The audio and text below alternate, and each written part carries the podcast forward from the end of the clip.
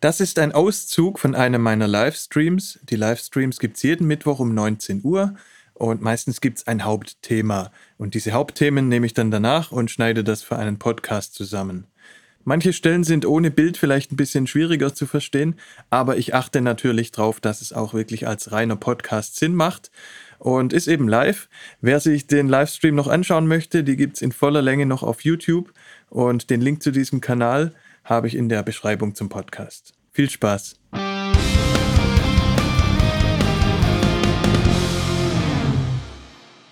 Ich habe also zwei Songs, die ich heute vielleicht zeige, mindestens einen, je nachdem auch, wie viel ihr dazu fragt, wie lange das dauert. Aber wir machen es ganz ohne Stress. Ne? ist easy, wenn wir heute nur einen machen. Kein Problem. Fragt alles, was ihr wissen wollt.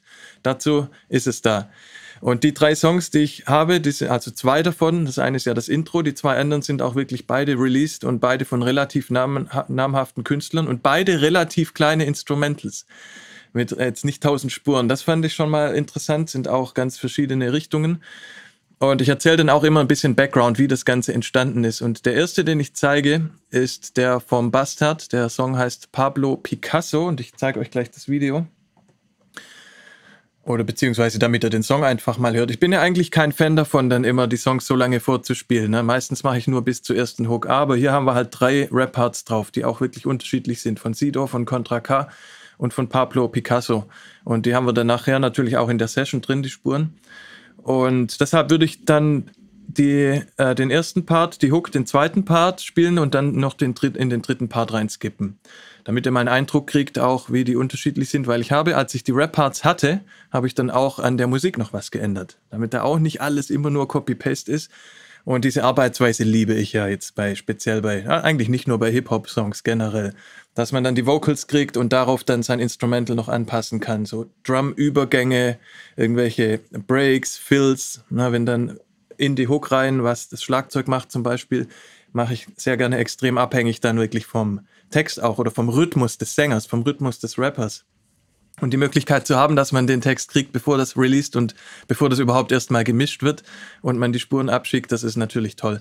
Das habe auch nicht ich gemischt in dem Fall. Da habe ich wirklich dann äh, Spuren rausgeschickt und das hat, wer war es denn? Johannes Arendt, genau, kann mich erinnern, hat das gemischt und gemastert. Und werdet auch gleich feststellen, mein, meine Session klingt ein bisschen anders. Das ist auch schon ein Weilchen her. Der Inhaber vom Label Horrorcore, wo Massiv damals unter Vertrag war, genau richtig. Das, der, Bastard ist quasi auch der Entdecker vom Massiv gewesen. Der hatte den als erstes unter Vertrag damals und Horrorcore ist sein Label. Warum auch immer. Alles so ein bisschen horrormäßig angehaucht. Der Song jetzt nicht, der gar nicht. Und ja, ich kann ja mal den Background ein bisschen erzählen, bevor ich euch den vorspiele. Der Bastard hieß früher MC Bastard damals und das war, das war die Zeit auch von Agro Berlin. Das war die Zeit, wo die Sekte dann, dann groß war, wo das hier alles so losging und so ein Gegenpol zu der ganzen Happy Rap-Musik, die wir so hatten in Stuttgart oder Hamburg, ne, wo ja da immer so dieser Fanta 4-mäßige oder fettes Brot-Sachen halt, die eher so lustigen. Und Frankfurt war ja immer schon ein bisschen so ein Gegenpol mit den atmosphärischen, melancholischen Sachen. Und Berlin kam dann halt mit Agro-Berlin hauptsächlich um die Ecke. Und in diesem ganzen Fahrwasser war dann auch die Sekte, da war auch dann die Bus-Crew, BC, Berlin Crime, wie sie auch alle heißen, oder was ja dasselbe ist, Money Mark, Frauenarzt, MC Bogey, wer sich im Rap auskennt, den sag, sagen die Namen wahrscheinlich noch was. Und einer davon war halt auch dann damals MC Bastard, irgendwann nur noch Bastard und ich habe ihn dann lustigerweise getroffen auf einer Som auf dem Sommerfest der SAE, wo ich auch, das ist direkt bei mir um die Ecke. Das heißt, da muss ich mich nicht, nicht so sehr kontrollieren, dass ich noch nach Hause komme. Das ist tatsächlich 200 Meter Luftlinie entfernt von mir. Äh, jedes Jahr das Sommerfest, außer jetzt natürlich gerade.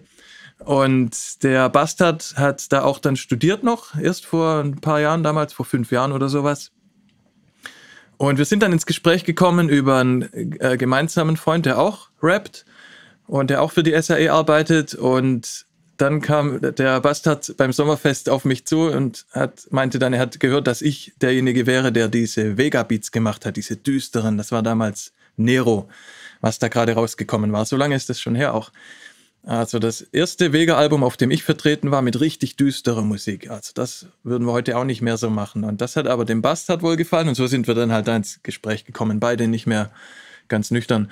Und haben dann halt angefangen, zusammen Songs zu machen, weil wir uns sympathisch waren, eh beide in Berlin wohnen, beide auf denselben Stil äh, stehen und er auch so verzerrte Gitarren mag und sowas und dieses, dieses Fette vom Metal, dieses Düstere. Und der ist so ähnlich wie ich, der ist auch in allen Musikrichtungen irgendwie zu Hause und nirgends so richtig und versucht da auch immer offen zu sein, Einflüsse reinzunehmen und was er in einigen Songs dann auf dem Album auch gemacht hat, auf die Instrumentals von mir, hat mich auch ziemlich beeindruckt, so mit es gibt einen Song, der ist auch in YouTube, der heißt Nur ein Bastard. Der einzige Song ist eigentlich eine Steigerung, den könnt ihr euch danach ja mal angucken, wenn es euch interessiert. Der Song fängt vorne an und ist bis zum Ende eine einzige Steigerung und wie er da mitgeht mit den Vocals, das können auch nicht so viele, glaube ich. Und deshalb fand ich die Zusammenarbeit so auch ziemlich interessant. Und dann spiele ich euch den jetzt einfach mal vor, die Rap-Parts und einmal die Hook und dann zeige ich euch die Session. Und im Video passiert jetzt äh, etwas Spezielles. Da sind nicht die Leute drin, aber ihr könnt mal darauf achten, ob ihr einen Plan habt, was da passiert. Da wird der Text eingeblendet, aber ganz am Ende passiert noch was ganz Besonderes damit. Den Teil zeige ich dann, wenn ich die, äh, die drei Parts gezeigt habe. Und los!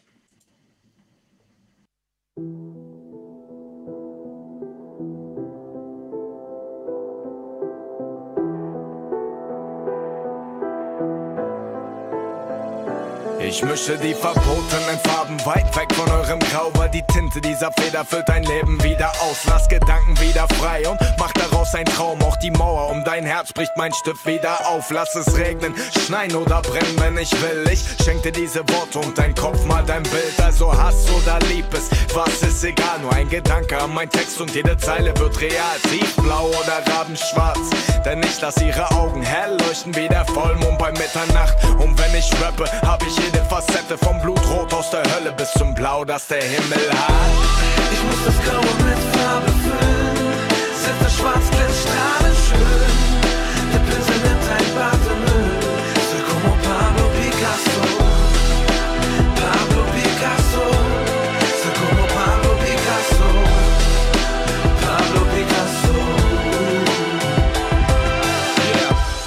Immer wenn ich schreibe, hol ich die Farben raus und den ganzen Rest, den man zum Malen braucht. Ich male es auf, ja genau, fades Grau, schwarz und blau. Was ich denke, steckt in diesen Bildern und sie sagen's laut. Gerade raus, warte mal, es artet aus. Manchmal gehe ich über Grenzen, doch dann bad ich's aus. Und wenn alles zusammenfällt wie ein Kartenhaus, ist kein Problem, ich mal einen Haken drauf.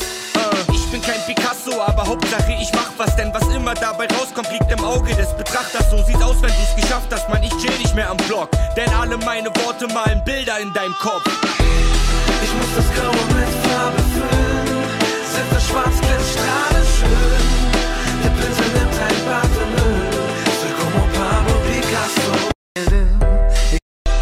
Mal, wenn ich den Stift in meine Hand nehme, entsteht während ich schreibe ein Gemälde.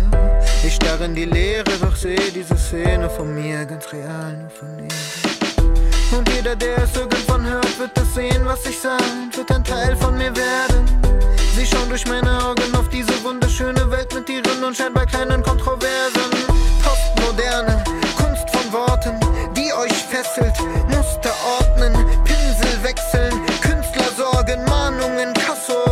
Pablo Picasso. Ich muss das Graue mit Farbe füllen, das Schwarz strahlend. In Casso auf Pablo Picasso zu reimen ist wahrscheinlich auch einzigartig. Das gab es wahrscheinlich so oft nicht. Und jetzt achtet mal drauf, was mit dem Video passiert am Schluss. Das äh, zoomt jetzt nämlich raus. Und das fand ich auch eigentlich eine coole Idee. Wenn man die ganzen Rapper nicht rankriegt für ein Video, was bei den Riesenstars hier natürlich fast unmöglich ist, das hier ist nämlich dann das Bastard-Logo.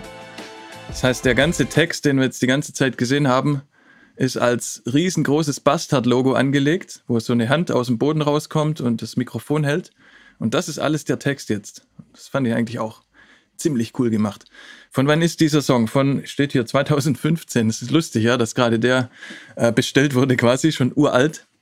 Und war für mich natürlich dann ein super Credit, weil als wir den gemacht haben, hatte ich ja keine Ahnung, dass da Sido drauf landen wird und Contra K. Und das ist natürlich, macht sich nicht schlecht auf einer Creditliste. Und tatsächlich hat Sido den viel später nochmal, das ist jetzt vielleicht ein oder zwei Jahre her, nochmal veröffentlicht. Und zwar gab es von ihm dann so wie eine Doppel-CD Und auf der zweiten CD waren so äh, Feature-Sachen und Kooperationen. Und, und da war der Song dabei und ich habe das überhaupt nicht mitbekommen damals. Und habe es irgendwann durch Zufall in Social Media von irgendjemand, habe ich es dann zufällig gesehen, dass das von Sido nochmal released wurde. Weil da wird man nicht einfach so benachrichtigt. Man würde das irgendwann in der GEMA-Abrechnung sehen, falls man die überhaupt liest. Ich verstehe die eh nie. Deshalb schaue ich da auch nicht so genau rein. Hätte das wahrscheinlich sonst einfach gar nie mitbekommen. Das war schon lustig. Okay, und ähm, dann schaue ich nochmal. Ach, Dennis ist auch da. Guten Tag. Guten Tag, Dennis. Irgendwann werde ich hier auch dann vielleicht heute sogar noch das Intro zeigen, wo ich deinen Beat zerlegt habe dafür. War meine Idee. Was war deine Idee? Ja, genau. Osan hat die Hook gesungen. Ja, die ist, prägt sich gut ein. Ja, und ich habe damals äh, noch mit Pro Tools gearbeitet und habe deshalb jetzt hab die Spuren reingezogen, weil die Session von damals läuft natürlich nicht mehr. Das ist utopisch nach so langer Zeit. Hälfte der Plugins hat man nicht mehr. Und deshalb würde ich auch sagen, wenn euch Sessions wichtig sind, egal ob die released werden oder nicht, bounced euch immer Wave-Files. Weil Instrumentenspuren kriegen wir nie wieder auf. Das muss nicht mal fünf Jahre dauern. Einmal den Rechner wechseln oder sonst irgendwas oder irgendjemand steigt um von Raubkopien auf echte Lizenzen. Das ganze Zeug läuft ja nach einem halben Jahr schon nicht mehr richtig. Immer Audiospuren bouncen. Ne?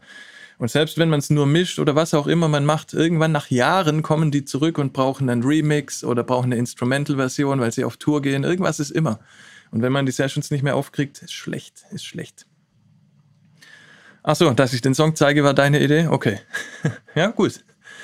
Ist doch alles easy. Also ich mag den Song ja auch. Und vor allem, weil ich den Beat halt unglaublich einfach auch finde. Das wird ja, wird ja durch die Rapper quasi wird es ja erst irgendwas. Und genauso ging das damals auch los, da kann ich mich noch dran erinnern. Ich wollte dann, weil ich hatte gerade die ganzen Vega-Sachen gemacht und habe da auch viel mit Instrumenten und alles versucht, immer möglichst un-Hip-Hop-mäßig zu machen. Viel Metal, viel Filmmusik. Styles. Und auch auf dem Bastard-Album, da hatten wir dann schon einige Songs, die so ähnlich waren wie die Vega-Songs und die auch ganz viel mit so Hollywood-Styles haben. Und ich wollte dann auch mal einen einfach ausprobieren, so einen oldschooligen Standard-Hip-Hop-Beat quasi. Einfach nur, um mal zu sehen, was passiert. Und meine erste Idee habe ich hier noch drin, die zeige ich euch mal, wie das wieder losging.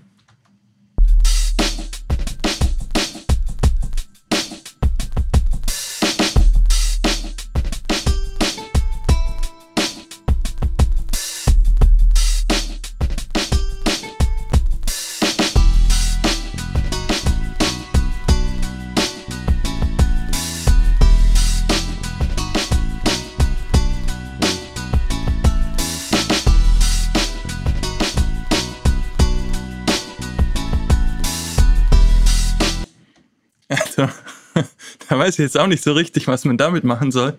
Zum Glück ist da auch außer dem Schlagzeug nichts davon übrig geblieben dann. Aber so ging der los. Na, also selbst den, den würde ich jetzt, wenn ich den so höre, den würde ich einfach direkt löschen. Da ist gar nichts, was mir gefällt. Okay, die Drums gehen vielleicht, aber heutzutage hätte das keine Chance mehr bei mir, dass ich da auch nur überhaupt wieder was dran mache. Keine Ahnung, aber es wurde ja trotzdem cool. Das war, wie der losging. Witzig eigentlich. Und dann kam halt, weil das, dann so habe ich den aber nicht rausgeschickt, ne, sondern schon erst mit dem Klavier. Das ist für mich so ein zentrales Element. Also wie gesagt, alles war damals in Pro Tools noch, deshalb habe ich jetzt die Wavefiles nochmal reingezogen. Das Klavier, wie fast alle Sounds bei dem, sind vom äh, Native Instruments, von Complete. Ich habe damals fast alles mit Complete gemacht, von Drums noch ein bisschen die Steven Slate Drums dazu und dann halt immer ein paar echte Instrumente. Wir haben auch in diesem Beat gleich zwei echte Instrumente drin, ob man es glaubt oder nicht. Aber das Klavier ist so das Zentrale für mich und der Bass ist auch schon ein, das erste echte Instrument. Da habe ich einen E-Bass eingespielt.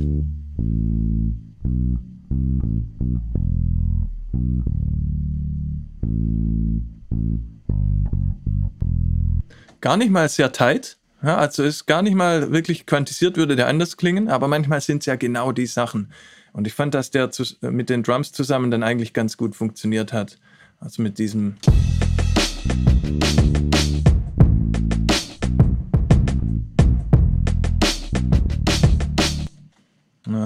Das fand ich eigentlich ganz schön. Und das zweite Hauptelement, was dann aber wesentlich später kam, das hier ist auch die Reihenfolge, in der die Spuren entstanden sind. Oder ist das alphabetisch? Nee? Nee, aber nee, stimmt nicht. Stimmt nicht. Das ist seit Pro Tools Zeiten wahrscheinlich geändert worden. Klavier kam später dazu. Okay, das habe ich dann doch verändert, aber ich weiß es noch ungefähr. Also die Streicher kamen relativ spät und die sind für mich so das zweite Hauptelement. Auch Native Instruments, auch eigentlich eine relativ äh, ja, mittelmäßige Streicher-Library von damals, die VSL, die da im Complete dabei war, aber ich mag die total. Und die Stelle, diese zwei Töne, die da hochgehen.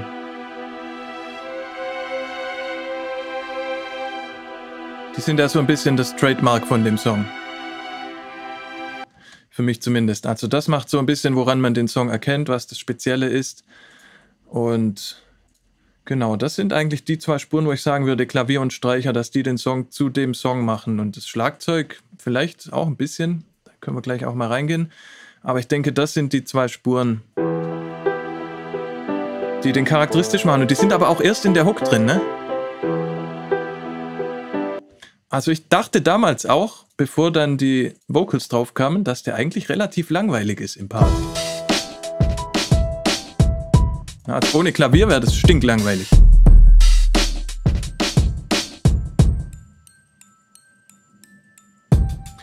Eigentlich ist auch hier schon das Klavier, also das zentrale Element. Und ich bin eigentlich froh jetzt, weil das mache ich heute viel zu wenig dann auch wirklich das mal bei einem Element zu belassen, außer Drums und Bass. Dass man wirklich sich für eins entscheidet, so wie in dem Fall das Klavier und dann einfach sich auch traut, das mal so ein bisschen offen zu lassen.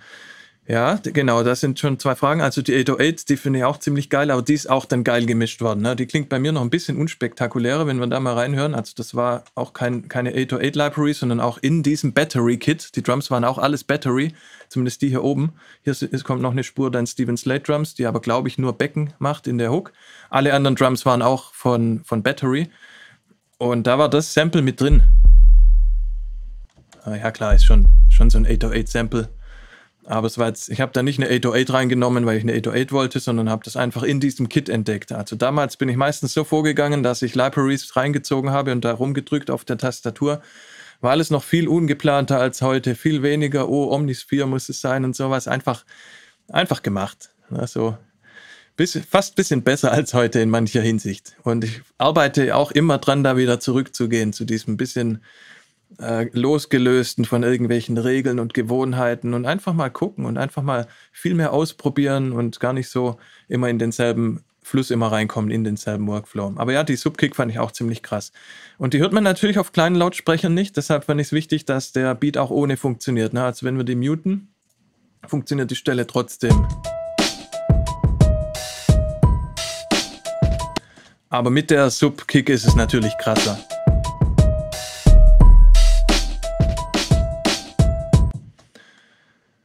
Genau, und beim Klavier, das weiß ich auch noch, da wollte ich halt, da habe ich Flügel, äh, nicht Flügel genommen absichtlich, sondern so ein richtiges Klavier, also Upright Piano aus der Library vom, vom Complete. Und ich mag diesen, diesen direkten Sound, dieses fast schon so ein bisschen Kneipenmäßige, wenn die auch so ganz leicht verstimmt sind. Jetzt nicht direkt so ein Honky-Tonk, nicht volles Programm, aber wenn die wirklich so was Echtes haben, wie in so einem Raum, das muss jetzt gar nicht hochqualitativ nach 94, 94, 96 Kilohertz 24 Bit Aufnahme klingen, sondern ich wollte da so was echtes, fast bisschen dreckiges auch drin haben.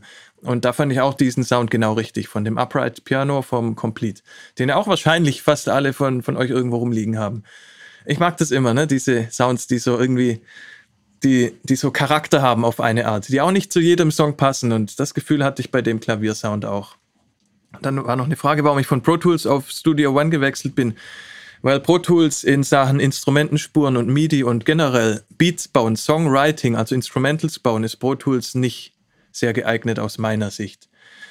Ich wollte damals auch Logic tatsächlich, als ich überhaupt mir erstmal eine DAW gekauft habe, als ich vom Atari ST dann irgendwann hatte ich eine Pause danach und wollte dann wieder anfangen. Das war Anfang 2000er, so 2002 glaube ich hatte ich mir Logic schon bestellt, bei Imagic damals noch, mit einem Fax, das ich losgeschickt hatte. und dann war Imagic pleite. Und ich habe mein Logic, für das ich glaube ich 800 Euro bezahlen hätte müssen damals, habe ich nie bekommen. Und dann habe ich, weil ich in der SAE gearbeitet habe, eine M-Box bekommen von Avid und von DigiDesign damals noch. Und das war halt für Pro Tools das Interface und Pro Tools lief auch nur mit den eigenen Interfaces damals. Und dann hatte ich halt Pro Tools auf einmal und habe damit angefangen und habe das dann zehn Jahre lang benutzt. Und ja, genau, so bin ich bei Pro Tools gelandet und nach zehn Jahren ungefähr oder elf Jahren dachte ich dann, okay, jetzt gibt es eigentlich so viele Sachen, die, die moderner sind. Pro Tools ist halt für Editing, für Schneiden und für ganz riesengroße Sessions, Filmton, Mixing. Da ist Pro Tools immer noch Platzhirsch, würde ich sagen, im professionellen Bereich. Aber für Instrumentals und Beats bauen schon lange nicht mehr. Da würde ich äh, für mich persönlich ist da Cubase oder Studio One. Sind da für mich die Kandidaten, aber ihr wisst ja selber, dass es ganz viele gibt. Aber ich bin halt seit diesem Umstieg auf Studio One und, und Cubase ist ja sehr ähnlich, bin ich einfach zweimal so schnell. Na, wenn ich jetzt mit Pro Tools was, die wenigen Male, wo ich jetzt nochmal was in Pro Tools aufmache, kommt es mir so vor, ich habe es mal verglichen damit, wenn man äh, mit einem Panzer zum Einkaufen fährt. Wenn man mit einem Panzer zum Supermarkt fahren müsste, über die Straßen und dann irgendwo einen Parkplatz finden. So kommt es mir jetzt vor, mit Pro Tools mit MIDI-Spuren rumzumachen. Meinst du, so ein Beat hätte heute noch eine Chance? Eigentlich hätte der damals schon keine Chance mehr haben dürfen. Also dann müssten wir es eher aussitzen und halt warten, bis die wiederkommen. Wobei Hip-Hop hat ja noch so ein bisschen eine zeitlose Komponente und das habe ich immer geliebt am Hip-Hop. Weil das, was, was ich damals auch gemacht habe mit den Vega-Sachen, hat sonst auch niemand gemacht außer Vega. Und das wäre, wenn Vega nicht schon bekannt gewesen wäre, wahrscheinlich auch nicht gegangen. Ja, und, und ich hatte ja immer das Glück, dass ich bei, bei relativ vielen Leuten da gelandet bin, die halt schon einen Namen hatten und die sich was erlauben durften. Aber für einen Newcomer wären meine Sachen immer ungeeignet gewesen, glaube ich, weil ich nie auch in der Lage war, diesen aktuellen Sound zu machen. So wie jetzt halt wieder mit unserem Charts-Experiment. Sind eure, eure Beats teilweise zeitgemäßer als meine weil mir das immer schwerfällt, so diesen aktuellen Geschmack zu treffen. Aber im Hip-Hop war es halt immer so, dass die Aufgabe nur darin besteht, den Rapper zu überzeugen. Wenn man den Rapper kriegt, und der hat schon seine Kundschaft, dann kann man da alles machen. Dann ist völlig egal, wie das klingt. Ja, weil die Leute, die vergleichen das nicht so und die sind dann nicht so, ja, wenn, wenn das der gerappt hat und der Text ist cool und das passt zu dem ganzen Image, dann kann das fast jeder, jede Musik sein im Hintergrund. Alles erlaubt, habe ich geliebt, immer an Hip-Hop. Man kann da aus jeder Musikrichtung was rein, reinnehmen. Wenn da Schlager läuft mit einem guten Drumbeat, funktioniert das in irgendeiner Form. Aber ich verstehe die Frage auf jeden Fall. Ne? Das ist schon natürlich damals schon ein Oldschool, Oldschool-Beat. Hin und wieder gibt es solche, ne? so wie halt auch irgendein Straßenrapper dann einmal eine Klavierballade aufs Album macht. So ein Song pro Album ist dann halt eine Klavierballade. Das sind halt dann immer die Chancen für Leute wie mich.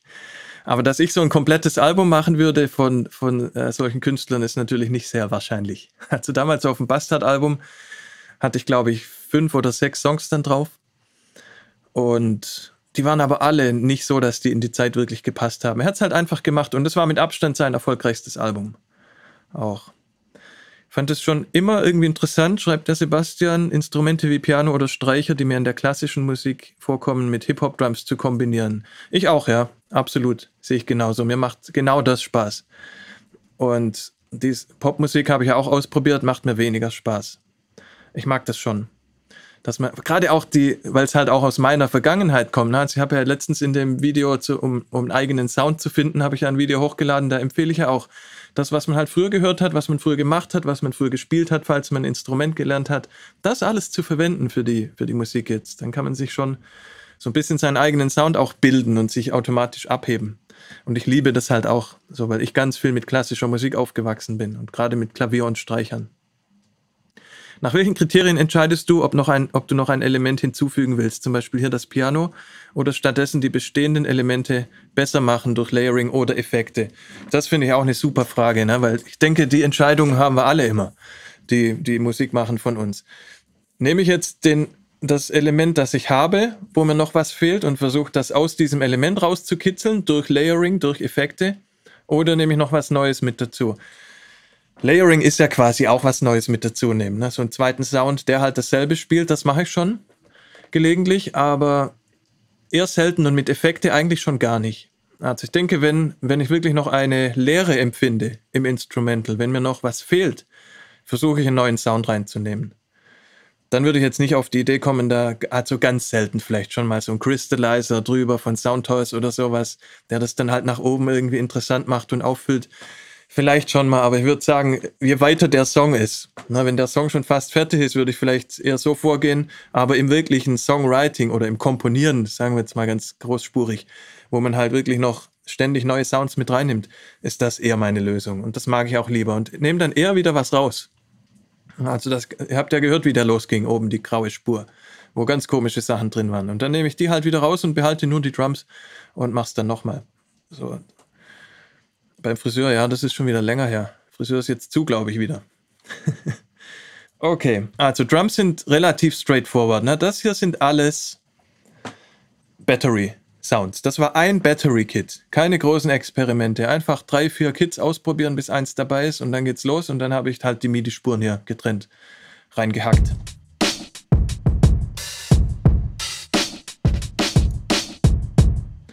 Klingt auch alles quantisiert.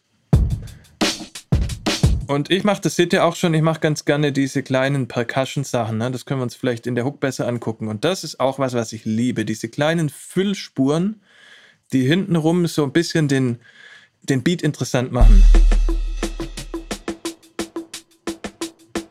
Sowas hier. Wenn wir die drei Spuren mal zusammennehmen und die mal muten. Ich mache hier mal alle Drums und dann nehme ich mal die drei Spuren einfach raus.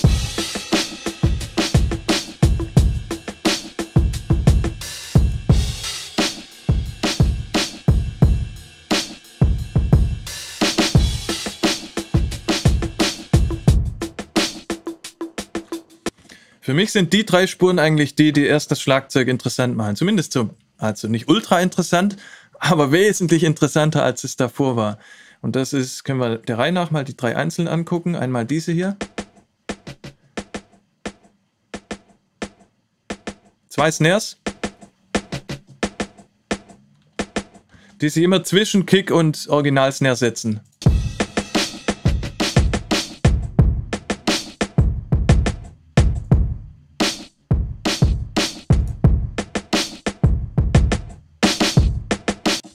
Und schon kriegt es so eine Bewegung. Das fällt natürlich leuchten leichter, äh, leichter, die jetzt äh, rhythmisch auch was gemacht haben. Ich habe halt, ich war eigentlich Schlagzeuger sogar viele Jahre lang, war mein Hauptinstrument Schlagzeug. Und das so Ghost Notes oder sowas, das liegt mir dann natürlich. Und ich finde solche Spuren einfach immer, immer wichtig. Und diese ganzen Beats, die einem so einfach vorkommen und die so nach Library klingen und irgendwie unspektakulär. Ganz oft werden die ja mit drei oder vier coolen Spuren direkt gefixt und alles wäre erledigt. Und Atmosphärenspuren sind dafür ganz wichtig, meiner Meinung nach, oder halt sowas hier. Und die Crash-Spur, die hat noch eine Hi-Hat mit drin, die aber nur auf die Viertel läuft anscheinend, okay. Und dann Percussion ist diese Spur hier und die ergänzt sich dann schön mit der Gitarre, lustigerweise. Die Gitarre habe ich in der Hook aufgenommen, die klingt so.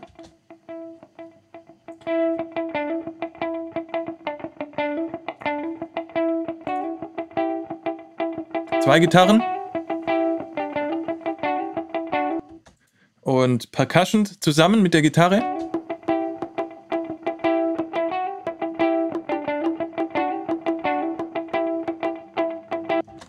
Das passiert alles relativ dezent, ne? Es ist jetzt nicht so, wenn, wenn wir die zwei muten würden in der Hook, ohne Percussion und ohne Gitarre, und dann mache ich sie nochmal an zum Vergleichen.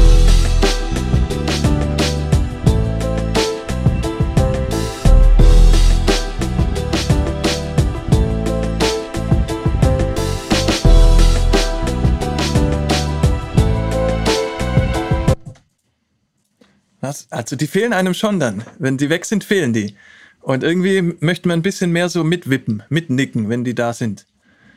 Und sowas liebe ich halt, ne, diese kleinen Sachen. Und das Einzige, was nicht von Battery ist, ist die, hier diese, das Ride-Becken von Slate Drums.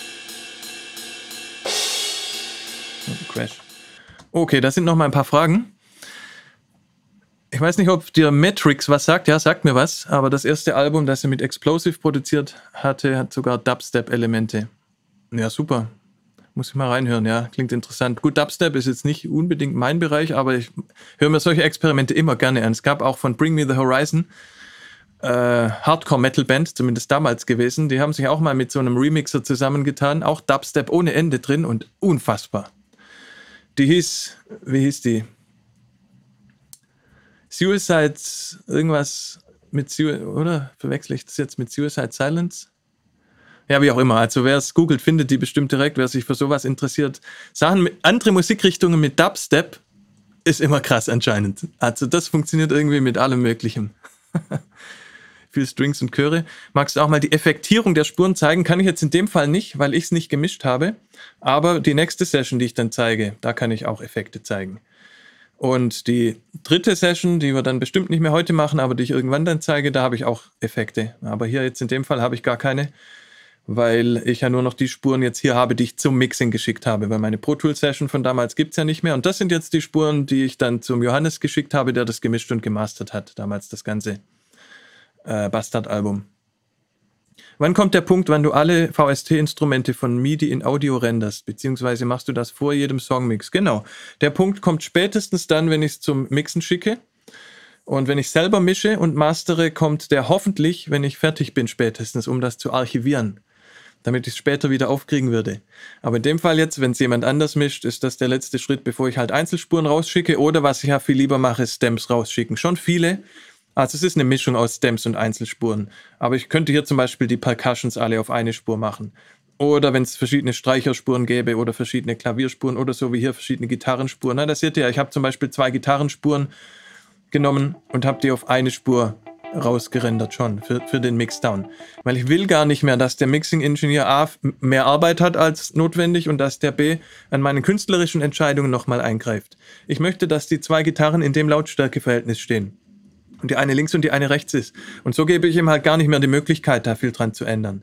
Und ich weiß auch nicht mehr, ob, der, ob die Streicher und das Klavier möglicherweise sogar auf verschiedenen Spuren verteilt war, aber das würde ich für einen, Mix, für einen Mixing-Ingenieur auf jeden Fall zusammenfassen.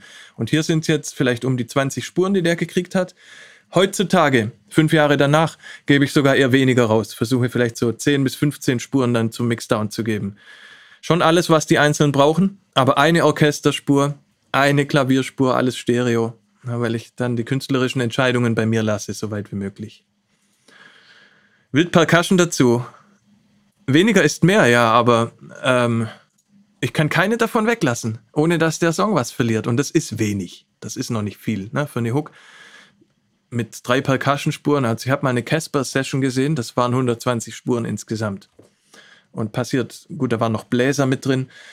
Aber das ist halt eine Frage vom Mixing, ob das als viel empfunden wird danach. Ja, da braucht man natürlich einen guten Mixing-Ingenieur auch, der das halt, der erkennt, welche Funktion die Spuren haben.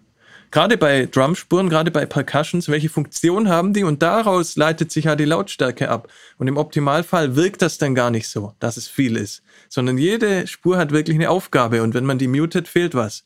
Dann hat die Spur hier was verloren. Und wenn ich die mute und es bleibt gleich oder es wird sogar besser, wenn die Spur nicht da ist, dann raus damit. Das kann man auch im Mixing noch machen. Aber ich versuche es natürlich schon so vorzuarrangieren und in der, in der Lautstärke so abzugeben zum Mixing, dass der direkt erkennt. Na, weil ich gebe ja die Spuren in der Lautstärke raus, wie ich sie vorgemixt habe. Und der zieht sich die rein und hört sich das an und alle Spuren sind erstmal gleich laut. Und dann erkennt er ja, wie ich es gemeint habe und ob das so funktioniert oder nicht. Genau. Richtiges Drumset hat oft Ghost Notes. Genau, das versuche ich immer so ein bisschen nachzubauen. Aber das ist ja gerade in diesen in diesen Oldschool Drum Loops und Drum Beats ist es ja eh in diesen Boom Bap Sachen sind ja ganz viele Ghost Notes drin. Das zwischen, also Snare auf 2 und 4, klar, wie wir dann auch schön mitklatschen. Aber dazwischen so diese einzelnen Snare ist ja auch im Trap. Im Trap ist das ja auch nicht anders. Da gibt es auch Ghost Notes, könnte man eigentlich auch sagen. Die geben das Feeling, genau. Die Drums habe ich alle einzeln reingedrückt auf der Tastatur, keine Drum Loops verwendet. Das habe ich damals noch überhaupt nicht gemacht. Mittlerweile mache ich es aus Faulheit. Aber damals hatte ich noch den Anspruch, das auch wirklich alles selber einzuspielen, aber so wie es sich anhört, waren die alle quantisiert. Deshalb ähm, keine großartige Menschlichkeit mehr drin. Genau.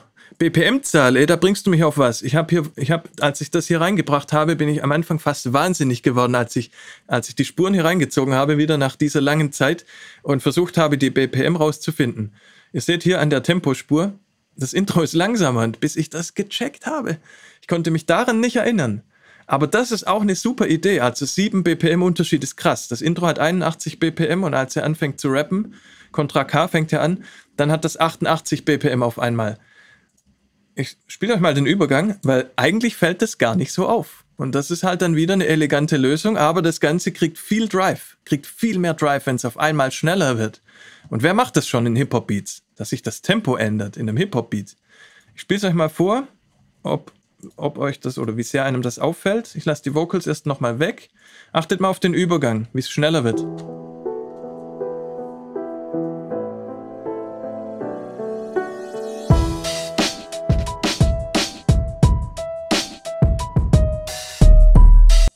Fällt kaum auf, weil halt am Anfang noch kein Schlagzeug kommt.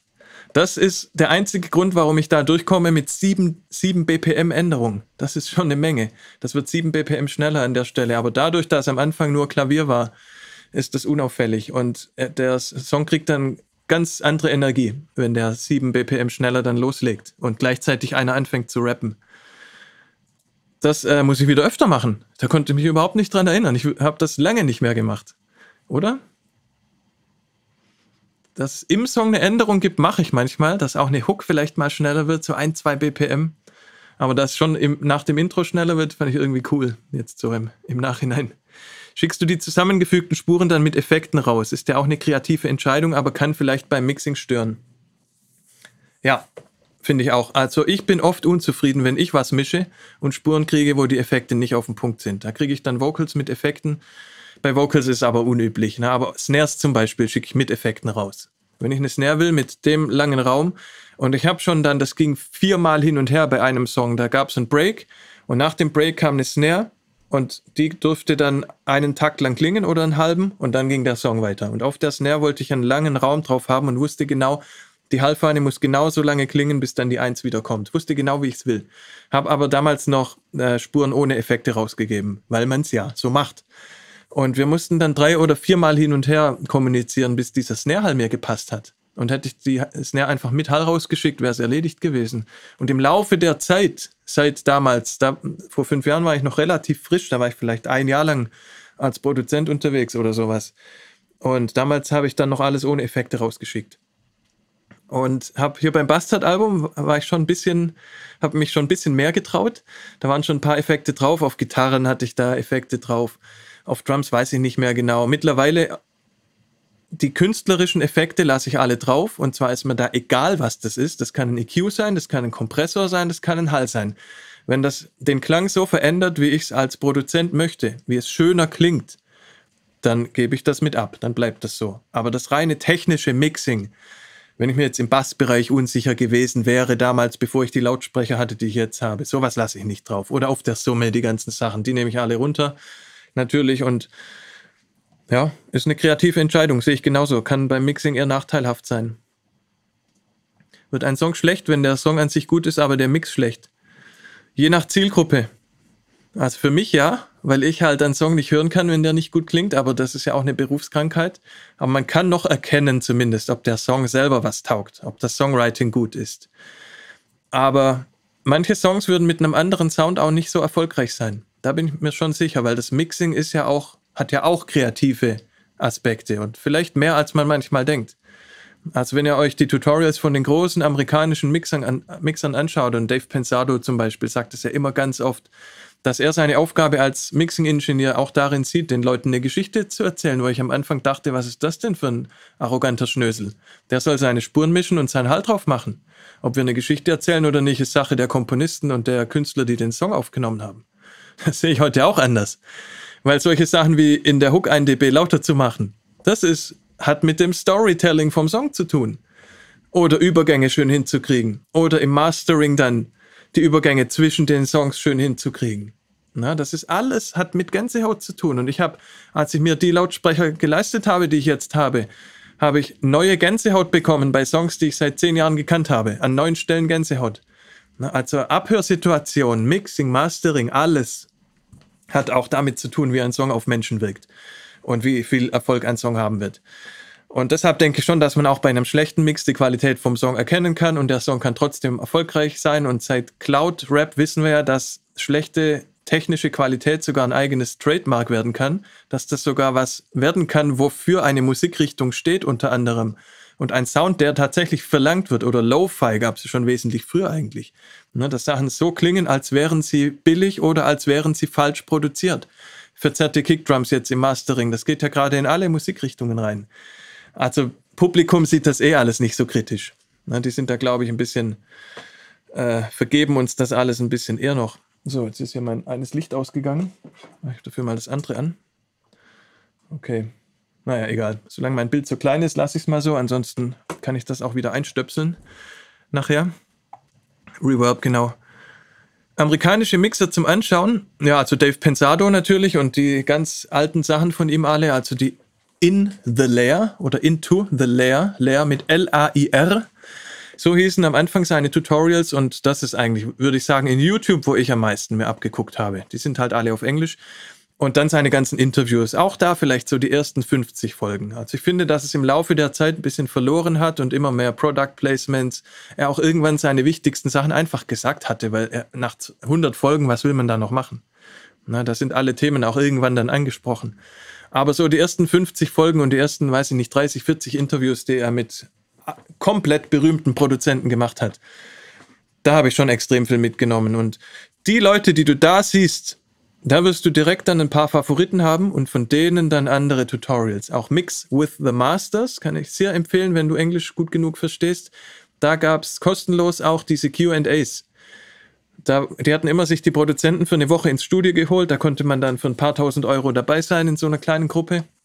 Und immer am Ende haben die Produzenten so ein QA gemacht für YouTube wo die dann eine Stunde lang oder eine Dreiviertelstunde Fragen bekommen haben von allen Zuschauern und die haben dann ein paar Fragen ausgewählt und die beantworten die. Und das ist auch Gold wert.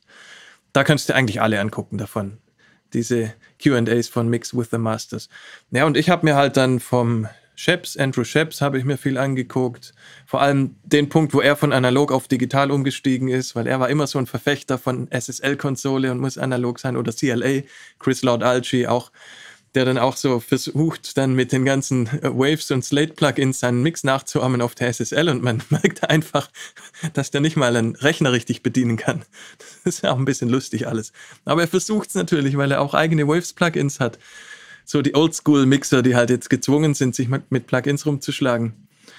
Von denen habe ich mir das meiste angeguckt. Aber da gibt es mittlerweile natürlich ganz viel von modernen Leuten auch. Ganz tolles Material. Der eine redet von Geschmackssorten, der nächste von Geschichten, aber ich glaube, da hat jeder seine eigene Sicht. Also oft finde ich die Geschichten auch am schönsten. Geht ja auch um Motivation.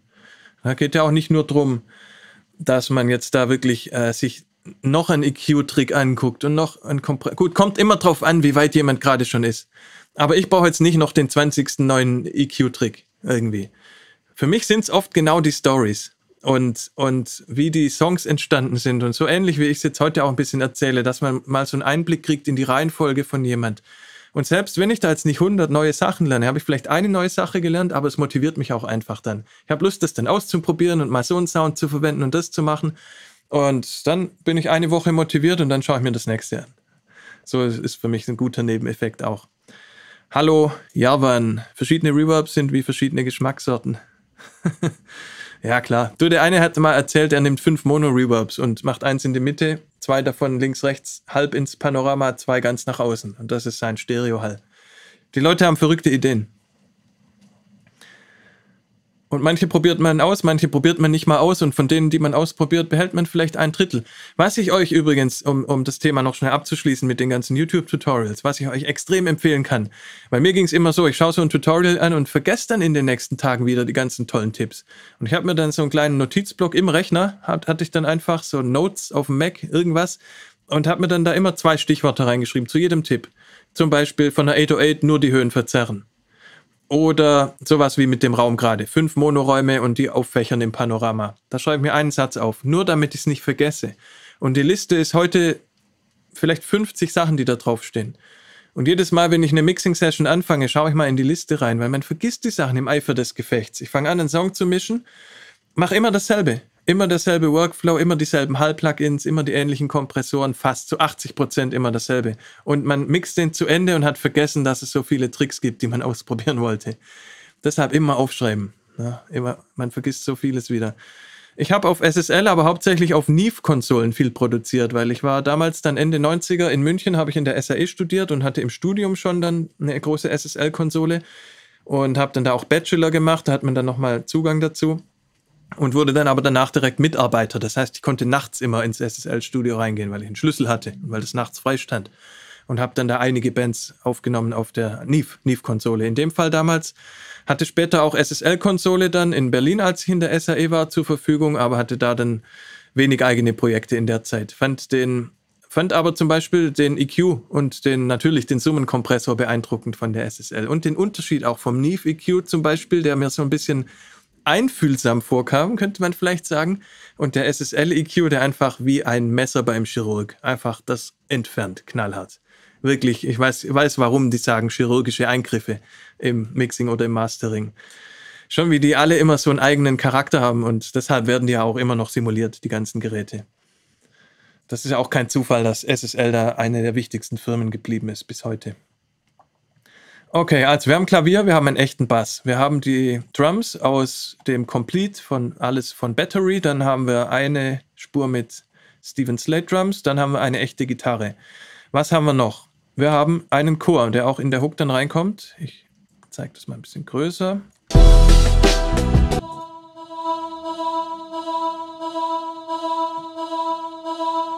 Der bleibt auf einem Ton, macht ein bisschen Rhythmus. Der kommt auch hier vor der Hook schon zu, als tiefer Ton. Und wir achten mal drauf, was der in der Hook macht.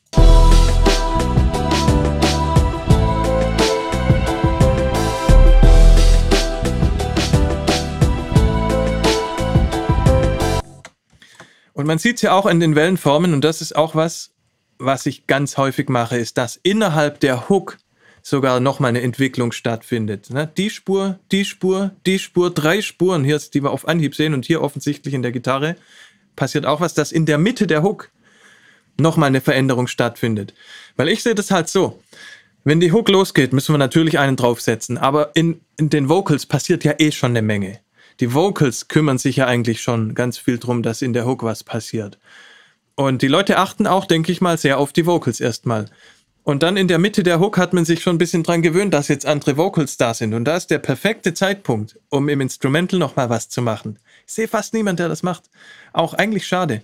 Weil dann sind die Vocals so, hat man im Griff jetzt als Zuhörer, man weiß jetzt ungefähr, was in der Hook abgeht. Und dann hat die Musik wieder ein bisschen äh, Freiraum, um jetzt musikalisch nochmal was zu machen. Und das mache ich in der Spur, die kommt hier rein, die hier unten, der Synthi kommt an derselben Stelle rein. Hier bei den Streichern kommt diese, kommen die oberen Töne rein. Mal schauen, was die Synthis, was der Synthi hier macht.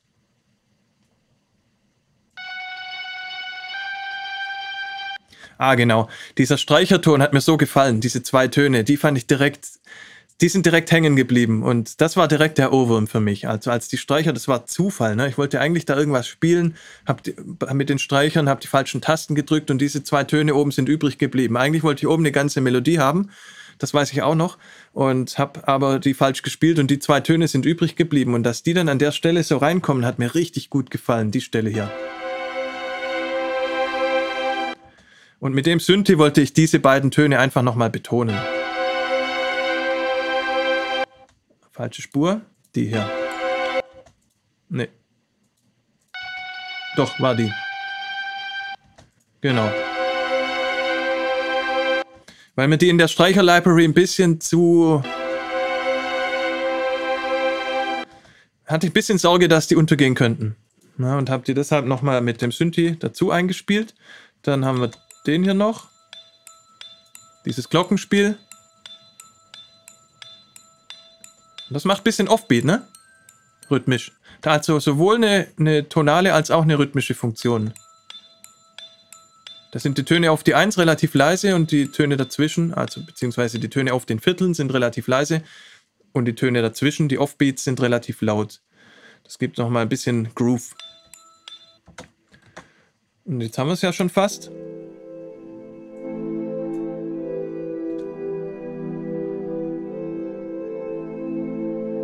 Eine Fläche, die noch mal ein kleines bisschen auffüllt. So, wo ist denn, wie viel Andus muss ich denn machen, um diesen Synthi hier leise zu kriegen? Einen.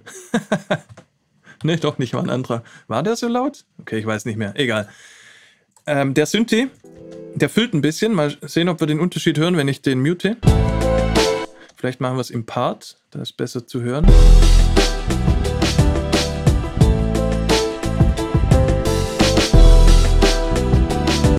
Das wäre jetzt sowas, was ich mit Atmosphärenspur meine. Da nehme ich oft wirklich irgendwelche Samples, die einfach im Hintergrund laufen, aufgenommene Kneipe, Bahnhof, irgendwas, Wald, Regen, egal, irgendwas im Hintergrund oder halt so wie hier mit einem Synthi-Sound, um den Hintergrund aufzufüllen. Ne? Ich fahre den mal rein und mache ihn lauter und leiser.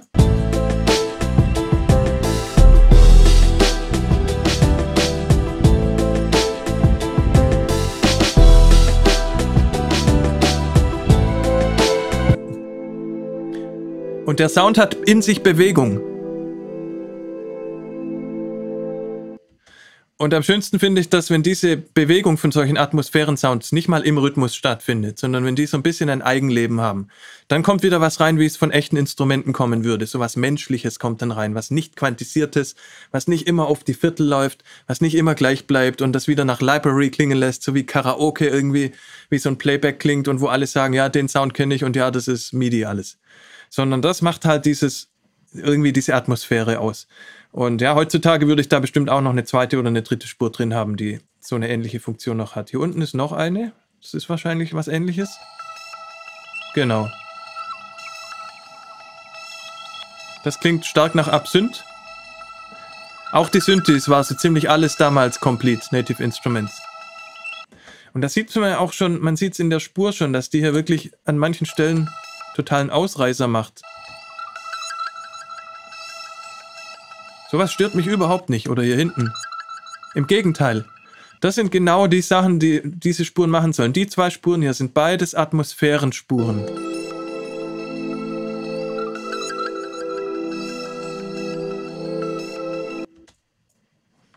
Ja, und die geben dann das Spezielle rein.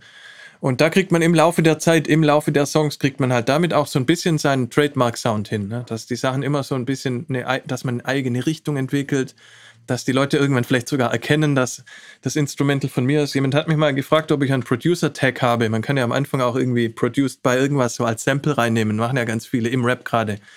Und ja, ich, ich habe das irgendwie nie gebraucht, weil meine Songs waren immer so in einer ähnlichen Klang- oder Atmosphärenwelt quasi, so dass man meistens eh dann wusste, zumindest wenn man äh, als Rapper quasi, wenn man mit mir schon was zu tun hatte, dass man dann eigentlich eh wusste, welche von mir waren. Und das hat mir dann auch genügt.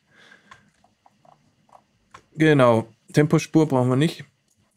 Dann ähm, in der Form oder ähnlich wurde das dann berappt. Dann habe ich hier die Vocalspur bekommen.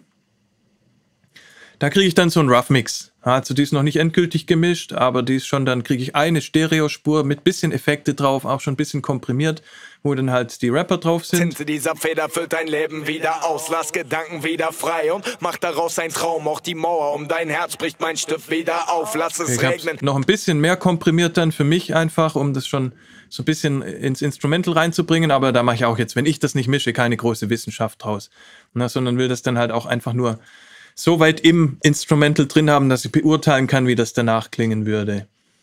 Genau, und ah. hab dann da Immer wenn ich schreibe, hole ich die Farben raus und den ganzen Rest, den man schon, zum ne? Malen braucht. Ich male es auf, ja genau, fades Grau, Schwarz und Blau. Was ich denke, steckt in diesen Bildern und und gerade wenn Feature-Parts, wenn verschiedene Leute dann auch drüber rappen, weil gerade wenn der Bastard reinkommt, das ist dann der dritte Part und ihr merkt, dass er was ganz anderes liefert. Die zwei anderen, die rappen jedes Mal, wenn ich den Stift in meine Hand nehme, entsteht während ich schreibe ein Gemälde. Ich starre in die Leere, doch sehe diese Szene von mir ganz real, nur von neben. Und er singt. Ne? Also er singt im Gegensatz zu den anderen. Die anderen rappen auch melodisch, klar, wie es jeder Rapper macht. Man hat ja auch eine Tonhöhe beim Rappen. Aber er singt und er macht es relativ sanft am Anfang. Und deshalb dachte ich, okay, da muss ich was machen. Das ist eine Chance. Die lassen wir nicht verstreichen, die Chance. Und dann habe ich da einfach das Klavier auch extrem runtergenommen und das Klavier macht auf einmal andere Harmonien. Es geht so hoch.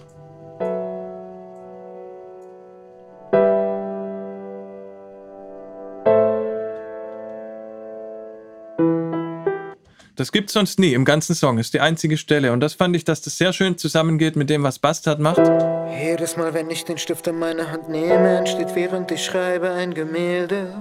Ich starre in die Leere, doch sehe diese Szene von mir ganz real. Und hab dann die Snares rausgenommen an der Stelle. Was ist denn eigentlich mit meiner Undo-Funktion heute?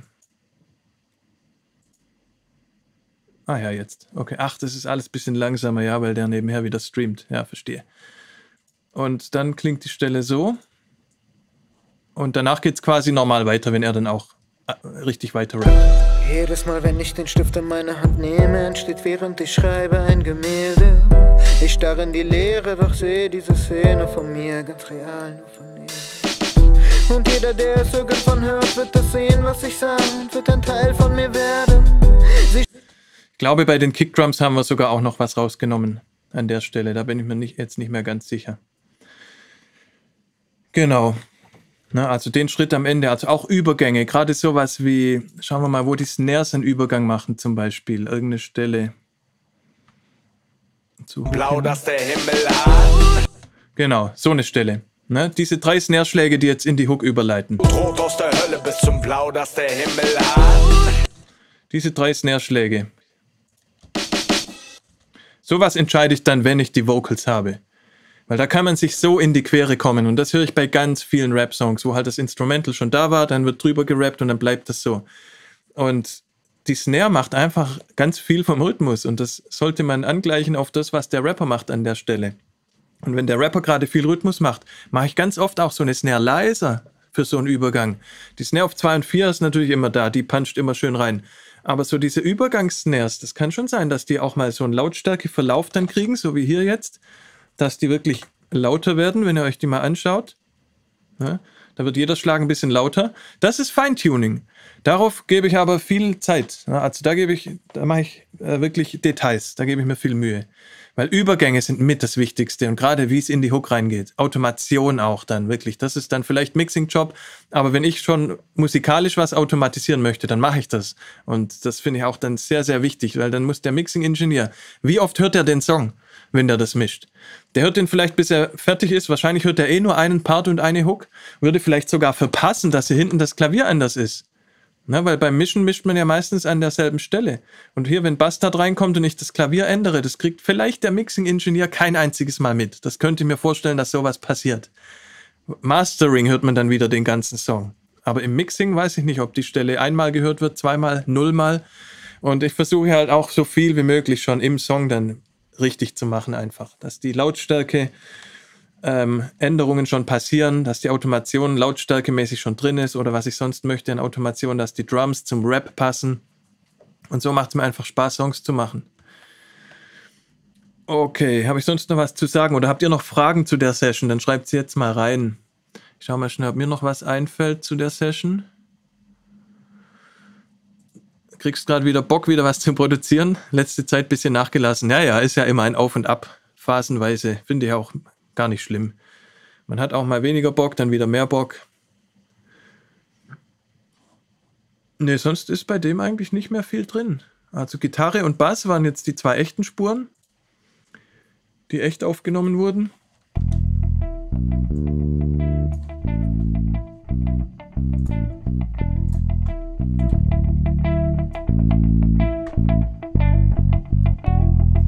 Unglaublich untight beides. Vielleicht würde ich die heute quantisieren, ich weiß es nicht. Vielleicht wäre es schade, wenn ich es machen würde. Ist lustig, ne, wie man auch seine Arbeitsweise im Laufe der Zeit ändert. Und wie einfach manche Sachen auch nicht gingen, weil ich damals das damalige Pro Tools hatte. Und seit wir Melodyne haben, sind alle Tonhöhen genau richtig oder seit wir Autotune haben. Und jetzt geht es gar nicht mehr, dass man mal ein bisschen schief singt oder eine Blue Note irgendwo drin lässt oder sowas. In manchen Musikrichtungen ist total schade. Ja, weil immer mehr Lebendigkeit verschwindet ja aus den Songs. Wenn der Beat nach vorne gehen soll, bei vier, Viert, bei vier Viertel Kick immer den zweiten und vierten Schlag etwas leiser einstellen. Ja, und ich habe auch noch einen Tipp. Wenn der Beat nach vorne gehen soll oder wenn der nach hinten gehen soll, wenn der laid back sein soll, man nimmt sich die Hauptspuren oder alle vom Beat oder Kick und Snare und äh, macht beim Delay hier, geht ja auch in jeder DAW, denke ich mal, oder in fast jeder, kann man die ein bisschen nach vorne ziehen. 10 Millisekunden, Kick und Snare. Ich muss das kauen. Und schon klingt der Beat so ein bisschen gestresster oder ein bisschen schneller wirkt er fast. Und wenn man das nach hinten verschiebt, 10 Millisekunden Verzögerung auf Kick und Snare.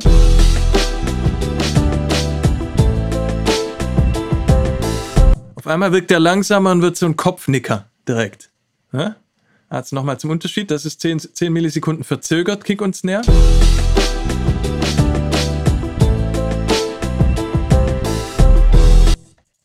Und vorgezogen 10 Millisekunden.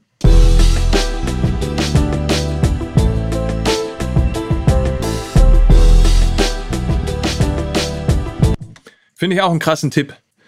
Na, da kann man so viel machen direkt an einem Drum Groove. Vor allem mit dem Verzögern, dass man diesen Kopfnicker hinkriegt. Und dann vielleicht noch ein bisschen Shuffeln, ein bisschen Swing, ein paar Prozent Swing auf die richtigen Spuren, auf Snare, was auch immer. Man kann mit bestehenden Spuren oder mit quantisierten Spuren so viel rausholen, gerade durch diese 10 Millisekunden oder wie viel auch immer Delay. Auch vielleicht mal nur die Snare ausprobieren oder nur die Kick, da rum experimentieren macht auch richtig Spaß.